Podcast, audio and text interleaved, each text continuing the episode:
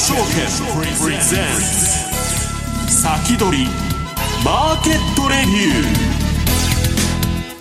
ーこんにちは石原潤です。リスナーの皆さんこんにちは。津田まりなです。この時間は楽天証券プレゼンツ先取りマーケットレビューをお送りしていきます。パーソナリティは現役ファンドマネージャー石原潤さんです。こんにちは、はい、よろしくお願いします。よろしくお願いします。それでは今週のゲストご紹介しましょう。今週は楽天証券株式デリバティブ事業本部長の土井正嗣さんにお越しいただきました。こんにちは。こんにちは。よろしくお願いいたします。さて大寒波の影響でね 大変なことになっている地域もありますけれども、相場の方は足元土井さんどうご覧になってますか？相場高いのがなんか今日でもね、ええ、割と土井さんやることないから今日は土井さんにネタもらおうと思っていやなんかねぼやーっとした感じの相場だ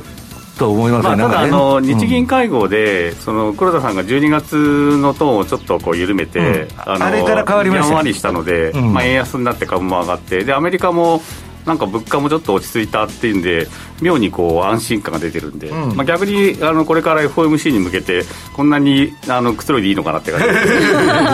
くつろぎすぎだとはい、さて25日、今日25日水曜日の東京株式市場で日経平均株価は4日続伸、95円82銭高の2万7395円、飛び1銭で終えています。さて、この番組 YouTube ライブでも同時配信しています。動画配信については、ラジオ日経番組サイトからご覧いただけます。また、番組ホームページからは随時質問などを受け付けています。番組宛メール送信フォームからお寄せください。それでは番組を進めてまいりましょう。この番組は楽天証券の提供でお送りします。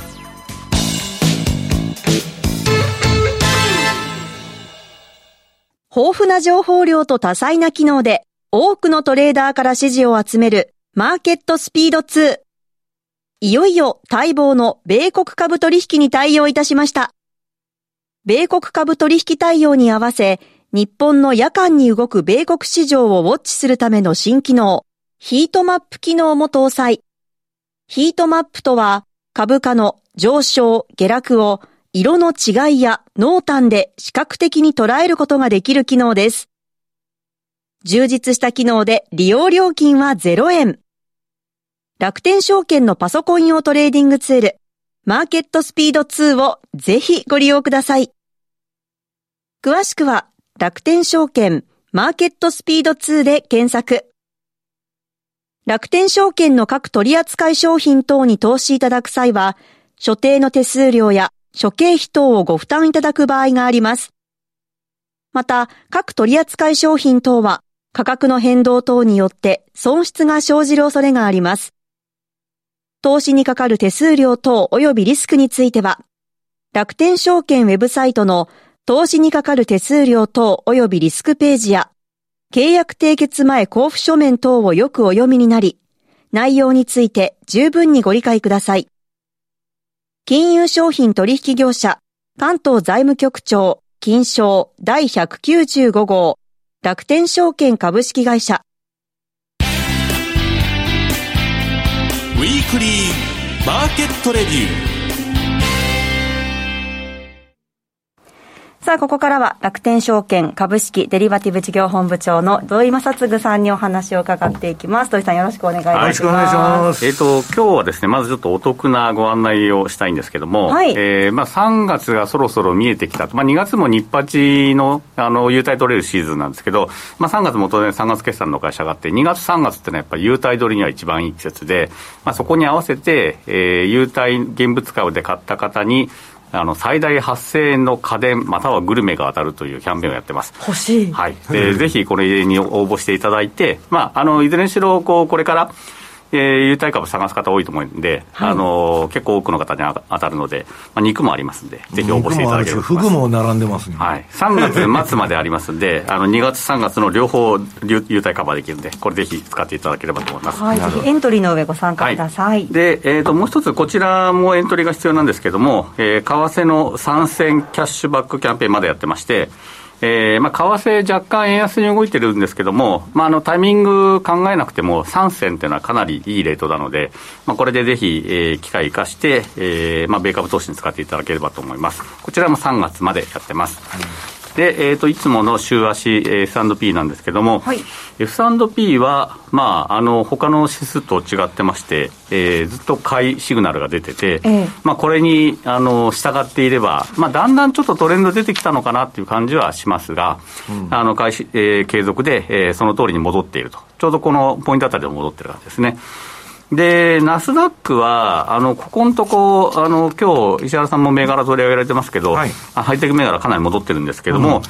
週足でいうと、やっぱこの難しい相場がまだ続いていて、ちょっと変則的というかね、振らされますよね。日足のパラパラウィックだと戻ってるんですけど、週足で見ると、まあ、去年は結構、週足パラには辛い年だったんですが、今年に入っても、まだこんだけ上がってきてても、えー、買いシグナルにはなってないという状況なんですね。うん、で、えー、日経も結構同じような状況で、まあ、ここのとこ見ると、まあ、こんだけ戻ったんだったら、そろそろ買いシグナルだろうと思うかもしれないんですが、はい、まだ売りシグナルで、まえー、まあこうまあ、全体見ると、やっぱ日経はちょっと動きにくいなという相場になってるかと思います。完全にこれ、横ばいですよね、土井さんね。あのー、下がり始めたのが、岸田さんになったあたりからで、えーまあ、ちょっとこうマーケットとのコミュニケーションが難しいところがあって、まあ、演説もいまいちこ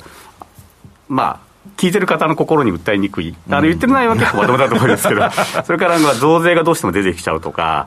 あと、まあ、仮にウクライナに行くにしても、普通、ああいうのって行ってから言うんですけど、行く前から言うとか、それ、殺されるぞみたいな、結構危ないじゃないですか、そういう面でもちょっとなんか、もう少しあのいろいろ考えていただいた方が、マーケットにはいいのかなという感じはします、まあ、やっぱ特に増税とか、社会保障保険料を上げるとか、こういうのは嫌がられますね。で、えーまあ、とはいえですね、えー、次のページで、えー、日本の今年は明るいぞっていうネタが結構いろんなとこから出てるんですけども、はい、まあ、それが内閣府がですね、えー、今年の、えー、日本の実質成長率が1.5。で、えー、世界銀行でも日本は1、まあ、ちょっとこう0.5番、日本の方が高く出てるんですけど、で、アメリカが0.5で0%、これ見ると、日本いいじゃないかって思うかもしれないんですが、ちょっとこれ、キーキーポイントが実質ってとこで、あ実質か、これにインフレ率が加わるんですね、はい、インフレ率加わると、やっぱり日本の低成長率は変わらなくて、はい、まあ、ただ、ユーロはやっぱりインフレがひどいので、まあ、0%になってるんですが、まあ、これだけ見て、日本はいいぞっていう声が多いんで、まあ、ちょっとこれ、注意したら見た方がいいんですね。で、次のページも見ていただきたいんですが、まあ、次のページが、えーとまあ、アベノミクス始まって以降の2012年からの日本株なんですね。で、これ見ると、あ、日本株いいんじゃないってやっぱりいくと思うんですよ。で、大体こう日本株を推してる方っていうのは2012年から切るんですね。で、これ、あの、アベノミクス始まる前から切ると、まあ、それ上がってるわなっていう感じなんですが、で、人民元ショックがあっても、コロナショックがあっても、なんとか持ち直してますねっていうふうに見えるのがこのチャートです。で、この次のチャートをちょっと見ていただきたいんですが、はいえーまあ、日本株、やっぱりあの株と不動産のバブルが1989年に弾けてから、あの日経金高値戻ってないんですね。で、もう一個言うと、2000年のえー、銘柄大量入れ替えで2000円ぐらい損してるので、えー、それでも戻ってないっていうのがあって、で、先ほどのチャートの、えー、始まって2012年ってこの点って縦の停線のところなんで、それは上がってるように見えるかなって感じそうですね。だからここの、えーまあ、いろんなところでいろんな資料を見ることがあると思うんですけど、どこから切ってるかっていうので、あのまあ、出す方の意図が入ってきちゃうんで、うん、まあ、そこをよく見て、えー、ちょっと相場考えた方がいいかなっていうのを、まあ、ちょっと他で見る機会があったんで、気になったんで、これ取り上げました。これでも、土井さん、常識的に考えて、30年もね、高値抜けないっていうのは、ちょっとあんまりないことじゃないですか。まああのー、日銀のバブル潰しっていうのが、あの当時、もう本当にあの鬼兵とか言われて、平成の、ね、で喜んで潰したんですけど、バブル喜んで潰す国もまずなくて、で潰し方も悪くて、で円高になって、不景気になってデフレになってるというのがあって、まあ、これで30年間ぐらい損してるんで、あの日本だけちょっとまあ、日柄調整になっちゃったってことですよね、まあ、あのバブル処理がちょっと悪かったっていうのがありますね。であとはお金絞りすぎたとか、まあ、そういうところが問題になってるかと思います。で、えー、その次が、さっき一番最初に見たあの実質成長率の、じゃあ、その1年だけじゃなくて、もうちょっと長いところで見ると、やっぱりどうっていうか、ちょっとこう違う絵が見えてくるんですね。で、実質成長率で見ても、まあ、これにインフレ足すにしても、やっぱりインドは強いと、それは人口増えてますと、うん、で、えー、中国はやばいですと、だんだん下がってきてますと。いうのが、これ、あ分かると思うんですね。で、ユーロ圏も結構大変で、で日本のこの1っていうのは、えー、ずっと低い数字じゃないのと。いうところが見えてくるんで、えー、アメリカとかユーロ圏は2024年には1.6に戻るこれ、相場ってやっぱり先を見ていくので、うん、今年1でも、まあ、来年は他の国よりやっぱり低いよとなると、変わりにくいんで、まあ、世界のお金が入ってくることを見ると、やっぱりここの2024年の成長率が高いところ、まあ、インドとか、まあ、あの4.9%でインドネシアとか、まあ、この辺もあるので、まあ、こういったところを見たほうがいいのかなと思います、ね、なるほど、はい。で同じように、まだあの中国株を取り上げるときもあって、これが10ページなんですが、まあ、このところ中国株実は戻ってまして、まあ、コロナで締め付けすぎたとのを開けたら、まあ、国民のほとんどはもコロナでかかったけど軽く済んだって言って、まあ、これからいけるぞっていう声も多いんですけども、まあ、こう見ると、ああの大変だった香港株、これがちょうど、えー、金融のところですね、えー、下がってきたのが盛り返してきたと。で、えーまあ、日経平均に比べても、えー、この赤い上海総合指数も、まあ、なんとか横の水準保ってるよと。いうふうに見えるのがこれなんですが、うん、ちょっとこの次のページを見ていただくと、実はそうでもないっていうのが分かってきまして、えー、中国株のその反戦指数にしても、まあ、香港の株ですね、うんうん、それから上海総合にしても、実は2007年の高値を抜いていないと。あリーマン前の高値が抜けてないと、はい、で、リーマン前の高値抜けてないのは、その後あのまあじゃぶじゃぶに過ぎてるのもあるんですが、まあ、不動産がしこってるとか、うん、えー、もう一つの原因はやはり生産年齢人口のピークがもう来ちゃったと、うん、で総人口のピークって生産年齢人口ピークの大体10年後に来るんですけど、うん、これも予想通り、もう減り始めてるので、うん、まあ、そういう国はちょっと上がりにくいねというのが、まあ、だから土井さん的には少子高齢化の国はやっぱりあんまり未来がないからよくないと、その株式投資的には。はいあのー、銘柄で、個別銘柄でいけばいいんですけど、うん、全体を買うときは勝ちにくいですね。なるほどこの投資すると、まあ、土俵っていうか、追い風のところを探すっていう面では、やっぱ増えてるところを探す、まあ、そうじゃないとこ中国から新しいリーダーはインドになりそうということですか？あの全体でいけばそうですね、まあ、インドとかインドネシアとかマレーシアとか、まあ、先進国だとアメリカ なるほどでただ、個別株では日本でも、まあ、中国でもいいとこはあるので、うん、まあ、そこを鍛錬にちょっと探すっていうあの苦労が必要になりますね。で、えー、さらに言うとですね、金もよく出るんですよ。で次のページですね。すごいですよね。金はやっぱ円安と、それから金の価格そのものが上がってる両方があるので、はいえー、円建ての金価格見ると、この2000円から、2000年から取る方が多いんですが、ええ、まあ1000円から、まあ、8000円ぐらいまでぐわっと上がってると。上がってるなっていうの株価より良かったよねというふうになるのが。本当そうですよね、これ見てたらね。あの、これにもでも実は背景がありまして、で、その次のページですけど、金価格が、あの、この前のピークっていうのは、第二次石油危機とイラン革命とソ連がアフガン侵攻した1980年ぐらいがピークなんですね。で、これに行くのにかなり時間かかりまして、で、ここからガーッと下がってると。で、ここの時の状況と今若干似てるんですね。石油が上がる、戦争が起きてる、ちょっとこう地政学的に揺らいでると。インフレだと。はい。で、こういう時は買われるんですけど、その後、あの緊張緩和して、で、アメリカはやっぱりすごいよと、ドルはやっぱりいいよとなった時には下がってきて、で特に中央銀行あの、ヨーロッパの中央銀行が通貨統合するっていうのもあるんで、うん、もう金いらないよって言って売りまくったのが2000年ぐらいまで。ありましたね。はい、ここの時はもう金の底値だったんですけど、そこから2000年から上がり始めるんですね。で、2000年の底値の後は、同時多発テロでだんだん世界が不安になって、うん、今度、金が大好きな中国人とインド人のところが発達して、で金の需要が増えて、で、さらにこの QE ですよね。お金をジャブジャブすり始めたので、うん、お金の価値が下がっていって、で、今コロナがあって、ウクライナ戦争があると、このピークまで来てる。なるほど。で、この後、このトレンドが変わるとき、まあ、例えば、お金を絞り始める。で、戦争が終わる。で、アメリカのドルがやっぱりいい熱なると、金も完璧じゃないので、うん、まあ、ちょっと長いとこを見ると、あのー、これいいかな。まあ、ただ、インドとか中国っていう、その金好きな方が豊かになるっていうのは変わらないので、まあ、その辺はまだ、あの、80年とかとは違うかなというふうに思いますね。まあ、でも、チャート見てると、まあ、最近のチャートは割と運用成績の落ち込みっていうか、ドローダウンが小さいですよね。最近はあの円安もあるので、両方ですね、日本の方にとってみると、金高と円安両方プラスなので、ウィンウィンだったはい、当面はやっぱりそちらの金の要因はいいんですけど、あの戦争終わるとか、そのこのウクライナ戦争終わるとか、まあ、あのここのところの流れの変化があるときは、もう一回ちょっとこのチャート見ていただけるといいかなと思います、ね、なるほど。で、えー、こういうのを全部、えー、ひっくるめてですね、これからの主要イベントというところなんですけど、はいまあ、あのー、何しろ FOMC2 月1日どうするかっていうのが大注目で、えー、まあ、ほぼほぼ25ベースぐらいで済ましてくれないかなっていうところなんですけど、まあ、そこだと予想通りで、そんなサプライズないんですが、うん、まあ、あの、直前に何言うか分かんないっていうのがパウエルさんなんで、まあ、そこは要注意ですね。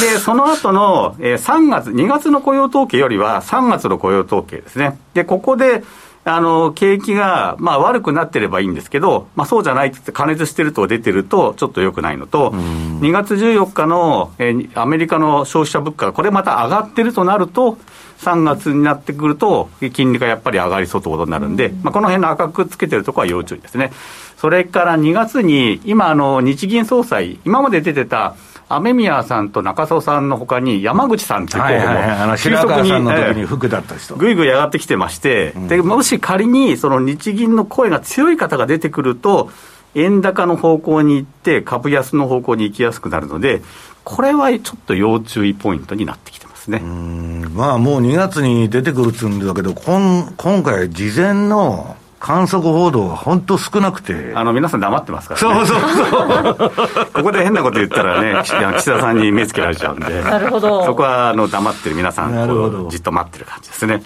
で、えー、ここから、えー、まあ、ここで 3, 3月の日銀会合はもう方法決まっているので、はい、で、えー、今日のポイントとしては、まあ、先ほどの、こう、いろんなところが、の方がチャートを出してくるので、チャートを見たら、期間の取り方の裏を考えてみると。うん、それから、あのそのトレンド、先ほど特に金なんですけど、ええ、トレンドとその背景が同じかどうか。何か変わってないかっていうのは再確認するっていうのを今日のちょっとポイントで挙げてみました。なるほど。ある程度長い足でちゃんと自分の目でも見ておく、はい、昔を知っとくってやっぱりいいと思歴史をね、ね。うん、歴史は繰り返すと言いますからね。それでは一度お知らせを挟みまして引き続き土井さんにお話を伺っていきます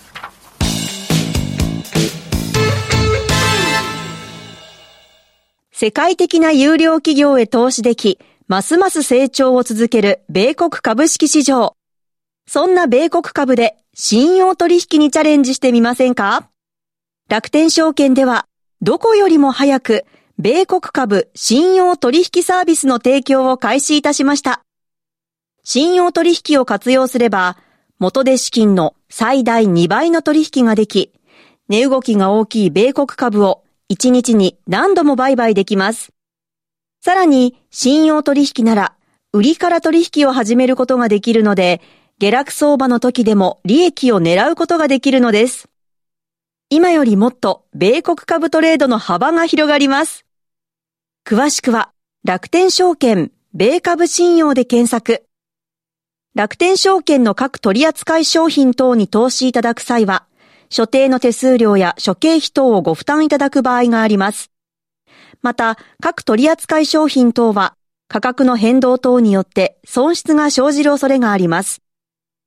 投資にかかる手数料等及びリスクについては、楽天証券ウェブサイトの投資にかかる手数料等及びリスクページや、契約締結前交付書面等をよくお読みになり、内容について十分にご理解ください。金融商品取引業者、関東財務局長、金賞第195号、楽天証券株式会社。先取り、マーケットレビュー。さあ、ここからは引き続き土井さんにお話を伺っていくんですけれども、お待ちかね、銘柄のお話ですね。はい、えーと、まず、えー、先月末の銘柄振り返りなんですけども、はい、あのー、まあ、新明和という U2 の US2 ですね、うん、えー、救難飛行艇で知られている会社なんですが、まあ、主力は普通の特殊自動車なんですね。で、ここは、えー、トレンドがまだ継続しているので、えー、持ちと。で、電源開発については、あんまり、あの、良くなくなってきたので、まあ、一旦出ると。まあ、そんなに悪くはないんですけど、あの、まあ、先週末の段階で判断すると、まあ、一旦出ると。で、キャタピラーは、あの、やっぱりこう、硬い銘柄とか、業績いいとこがしっかりしているので、えこちら継続で、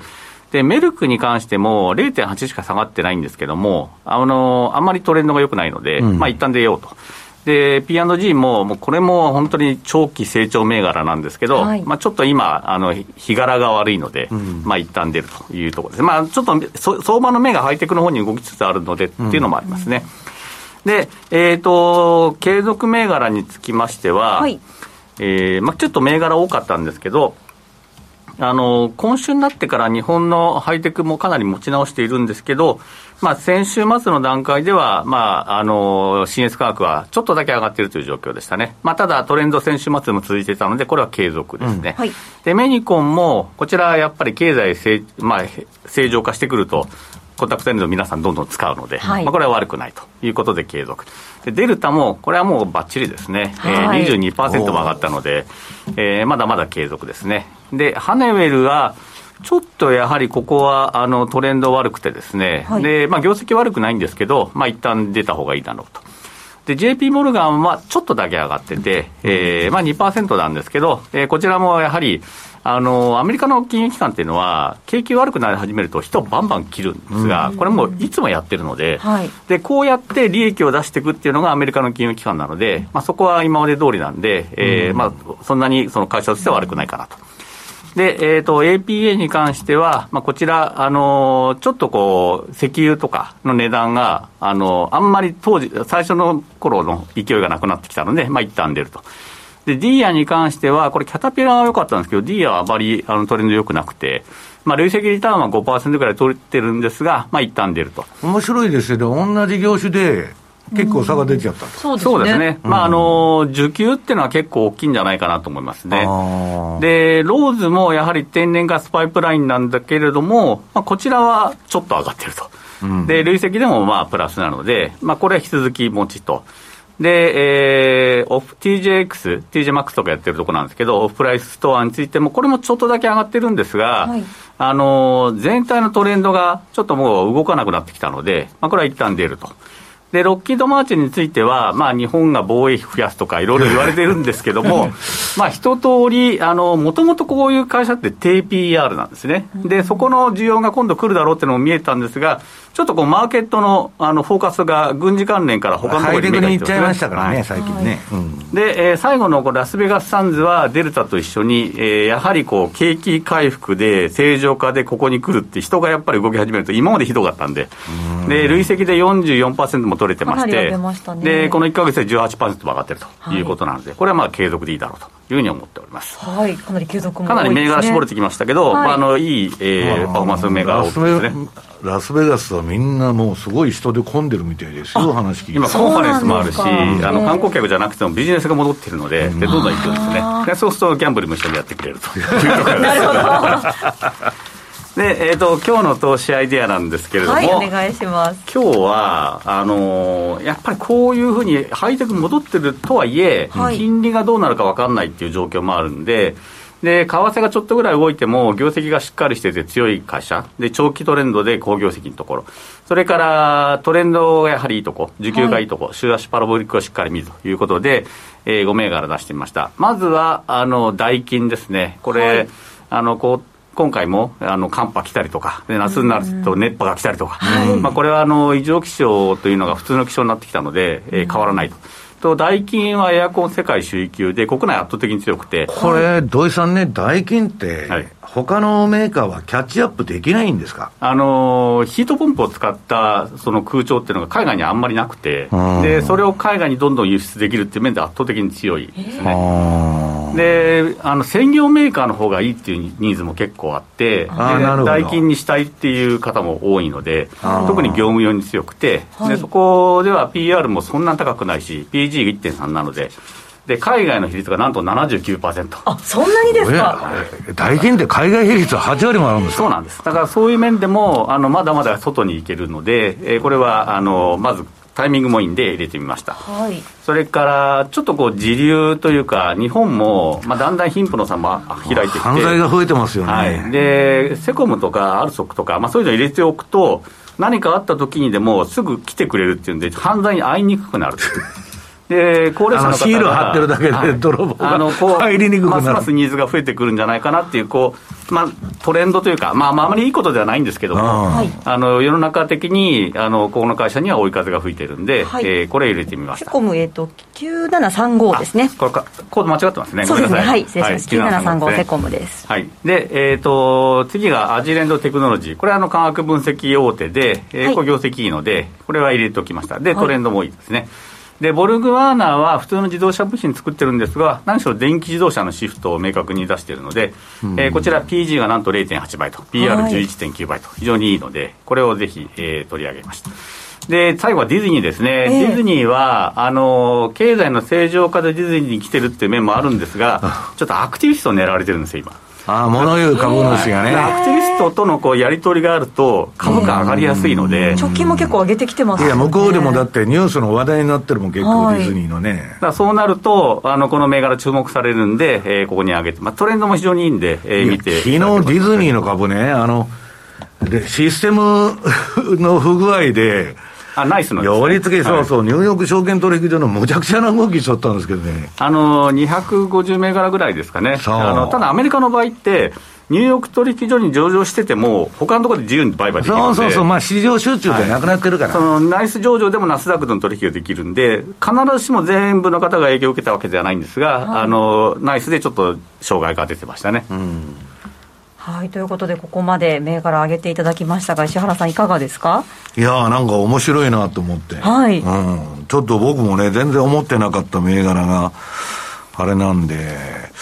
まあ、あとはまあ、本当にあの犯罪が最近増えてるんでね。そうですよね、ちょっと怖いなっていう感じもしますけど。土井、さん、あの遠慮気味にセクも押してますけど、あの向こうのね、あのビッグショートのマイケル・バーリーなんて、刑務所の株買ってるんですよ、治安が悪くなって。海外は刑務所はあの民営化するのも多いので。そうそうそうそう。まあ、だからまあちょっと世の中のね、ご時世がだんだん不景気と貧富の差が開いてきて、はい、おかしな事件ばっか起こってくるんでね、本当。はいまあ、あとはだからディズニーのそういう今、まあ、ホットの話題になってるんでね、まあ、アクティビスト対会社みたいなね、はい、いう形で、あとはまあ、あのー、マイクロソフトとか決算が始まってるんで、ええ、まあ、その影響をこれからちょっと土井さん、やっぱり受けてくるんだろうなと、ね、そうですね、決算ちゃんと見てくると思います、あのバリエーション下がっているので、うん、でそこであの景気悪いというか、その業績悪いとなると、やっぱり下がりやすくなりますし。うん、なるほどまあ、そこのところでも強いとなれば、あのすぐ買い入ってくるんで、まあ、そこは要注意ですね。はいわかりました。ここまで土井さんにお話伺いました。ありがとうございます。さあこの後延長戦では石原さんのお話もじっくり伺っていくんですが、はい、今日はどんなお話が聞けるんでしょうか？今日はどんなお話というかですね、はい、あの私の最近やってる実践売買の話で、はいまああのー、冷やし見てるとね、あんまり大したことない銘柄でも、特にあのハイテク、えー、短い足でもね、バンバンバンバン、あの、取引が結構トレンドが出てて、短い方は。はい。冷やしベースで大したことなくてもんで、土井さんのとこも今、あの、米株の信用やられてると思うんですけど、はい、私ね、今週あの、3年ぶりに対面セミナーやったら、え結構短期でやってる人が多くて、え。今、土井さんとかあの、日本円でもできるようになったんですよね。えっ、と、日本円を、うん、えー、保証金に入れて、えー、取引ができます。はい。はい、すごい便利になってるんで、はい、はい、この後延長戦でじっくりと伺っていきますさああっという間にお別れの時間が近づいてきました。来週は楽天証券武田則孝さんをゲストにお迎えして FX 特集でお送りします。ご期待ください。そしてこの後は YouTube ライブでの延長配信です。じっくりと石原さんにも資料を交えながら伺っていきますので、はい、こちらもお付き合いください。よろしくお願いいたします。今日ここまでは現役ファンドマネージャー石原潤さん楽天証券株式デリバティブ事業本部長土井正嗣さんとお送りしました。ありがとうございました。ありがとうございましたこの番組は楽天証券の提供でお送りしました。